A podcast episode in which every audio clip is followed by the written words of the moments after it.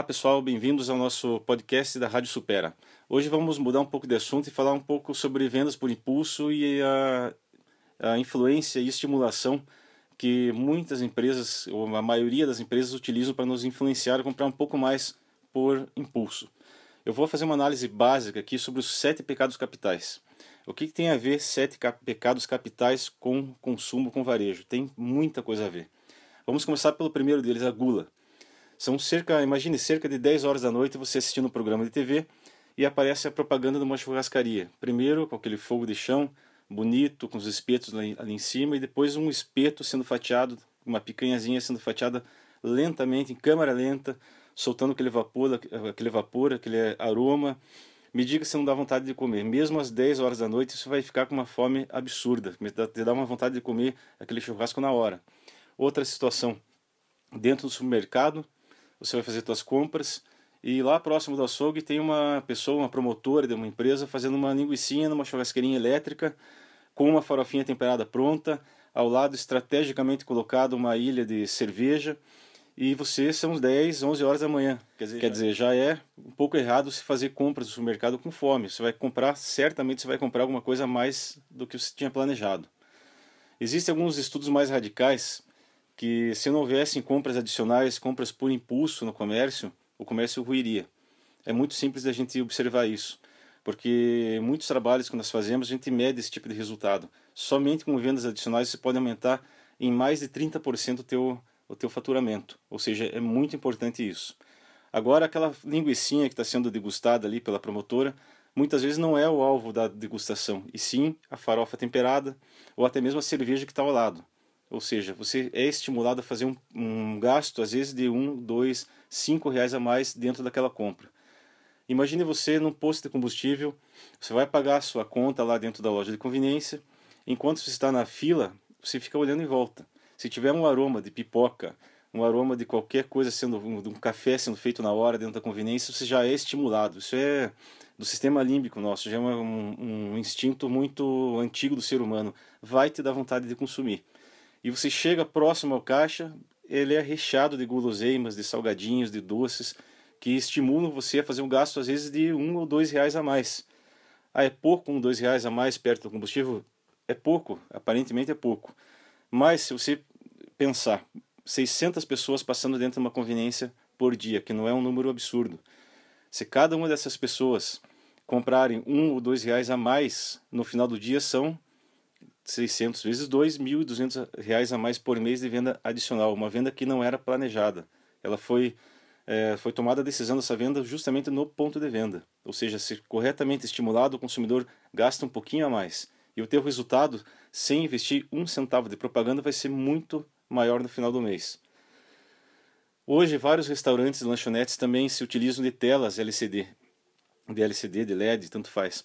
Você está sentado, às vezes mesmo no caixa ou passando na frente dessa lanchonete e você vê aquela imagem do hambúrguer sendo grelhado numa grelha, a lenha, carvão, saindo aquele, aquele vaporzinho da carne sendo assada na hora, é, uma fatia de queijo derretendo, alface caindo em câmera lenta e o sanduíche sendo montado.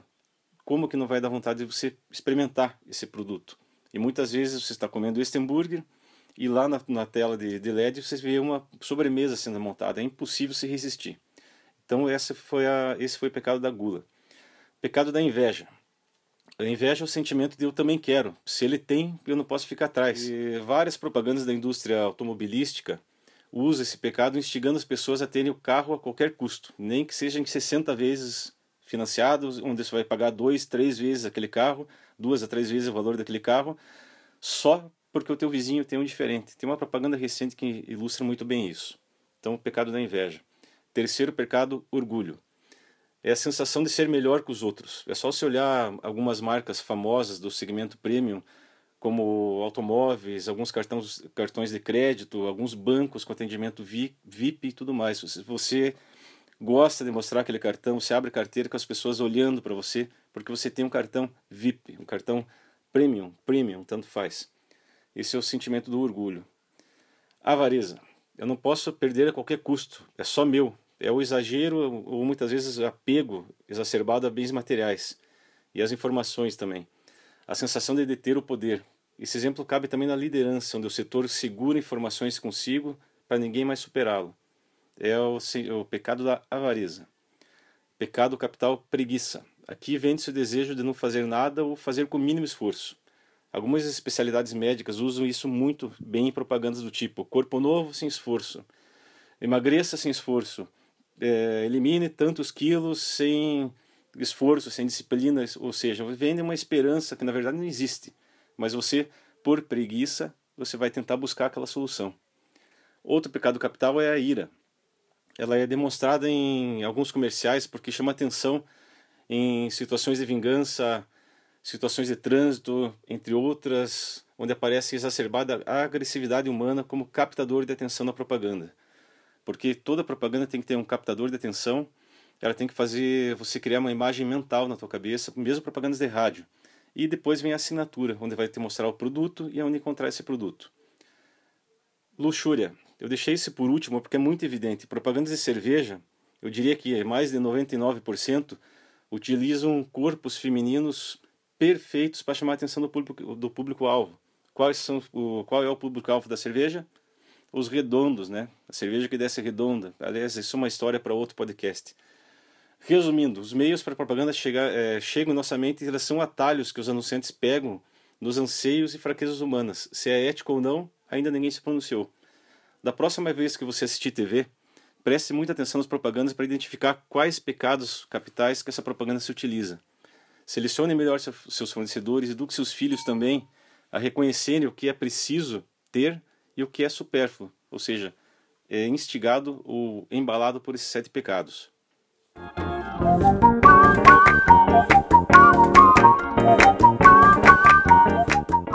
Agora vamos falar sobre um, um livro que eu li há muito tempo atrás, já, já reli ele umas quatro, cinco vezes. É um livro bastante técnico, é o livro chamado Vamos às Compras, de Paco Underhill. É bem simples, você digita no Google lá, Vamos às Compras, Paco Underhill. Você vai achar resumos desse livro para você comprar. Para todo varejista é uma leitura obrigatória. O que, que o Paco Underhill fala nesse livro? Eu vou ser muito breve. Eu vou ser muito breve. Esse livro trata sobre o comportamento do ser humano num ambiente de, de, de compras, numa loja, numa conveniência, no supermercado. Ele instala câmeras nesse ambiente e a equipe dele analisa todos esses vídeos e o comportamento do ser humano na circulação nesse espaço. Ele fala sobre a zona do crepúsculo.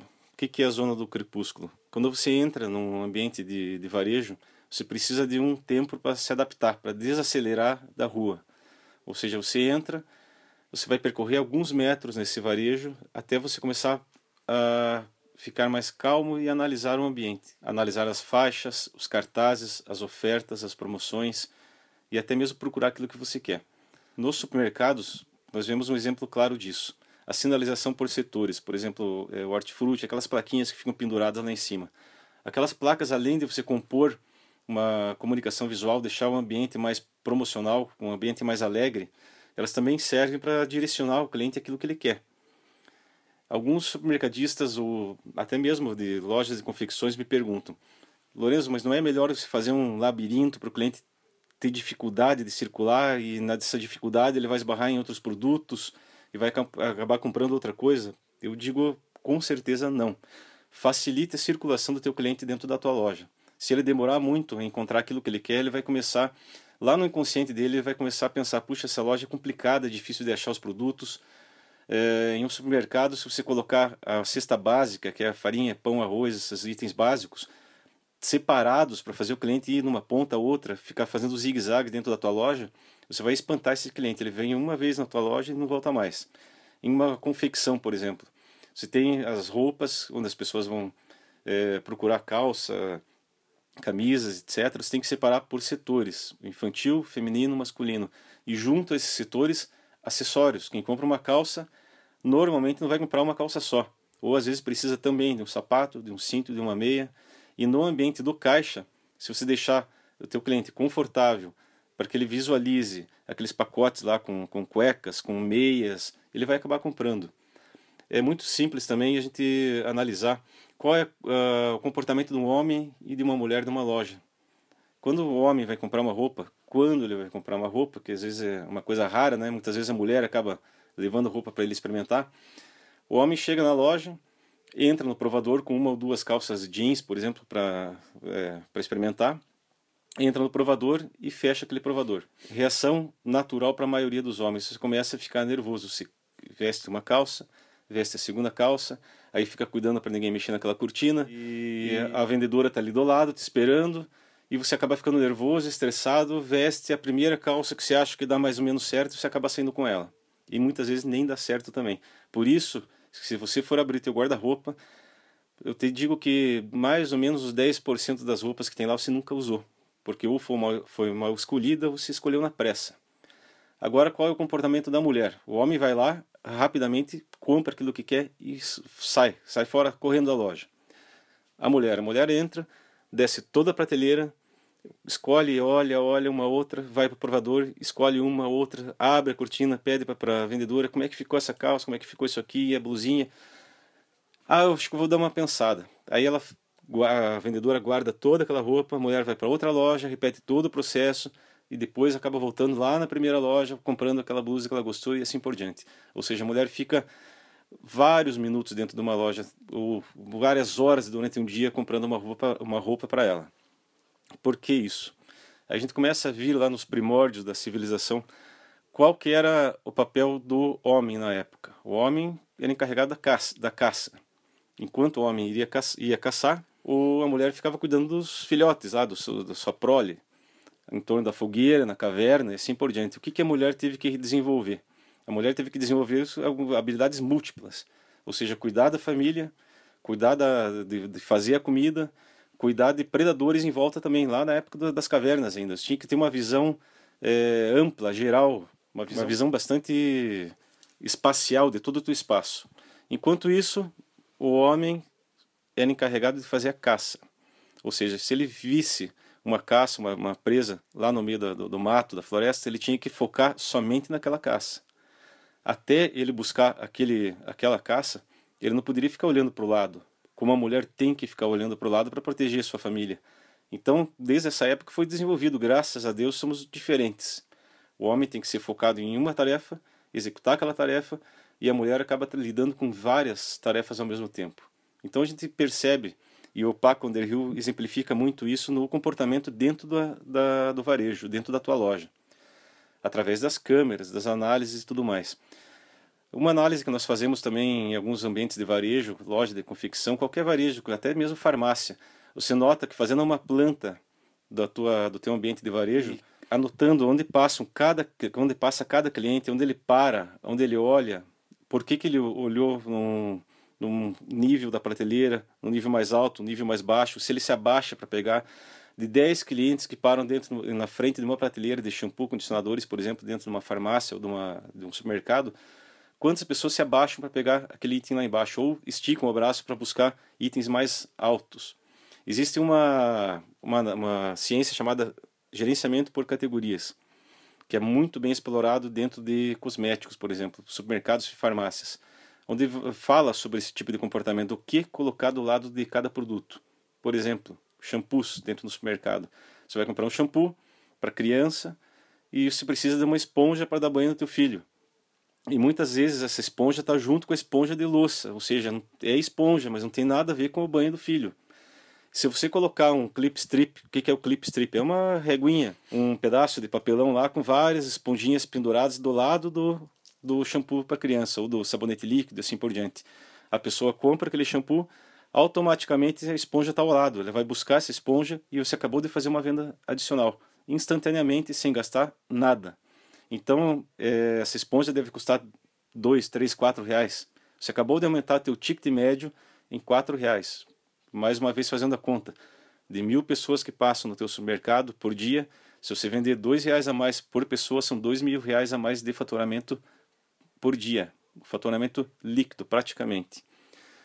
Então, pessoal, recomendo a leitura do livro Vamos às Compras, do Paco Underhill digita no Google aí, você vai achar, vamos às compras, você vai achar bem, fácil, bem facinho. Eu vou deixar também uma postagem lá no nosso blog, no grupo supera.com.br, no blog, né, tem uma foto minha, você clica lá, cai no blog, onde eu aguardo seus comentários sobre esse artigo. É um artigo bastante polêmico, mas as empresas estão utilizando dele exaustivamente hoje em dia.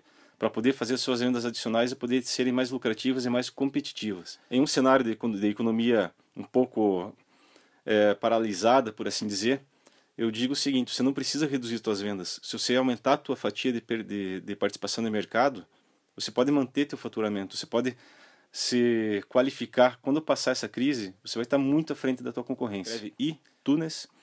E você pode baixar esse podcast para escutar no teu celular, no teu tablet, onde você quiser. E eu aguardo teu comentário e tua avaliação lá. No blog também você pode deixar, pode deixar comentários, dúvidas, eu teria prazer de responder. Se você tiver um varejo, uma loja, que você tenha alguma dúvida, manda um e-mail para mim lá no gruposupera.com.br, você encontra meu e-mail, que é o busato@gruposupera.com.br. Manda no e-mail o teu caso, é, se possível, manda uma foto para mim também, eu tenho o prazer de analisar e te mandar algumas dicas. Um abraço, até o próximo.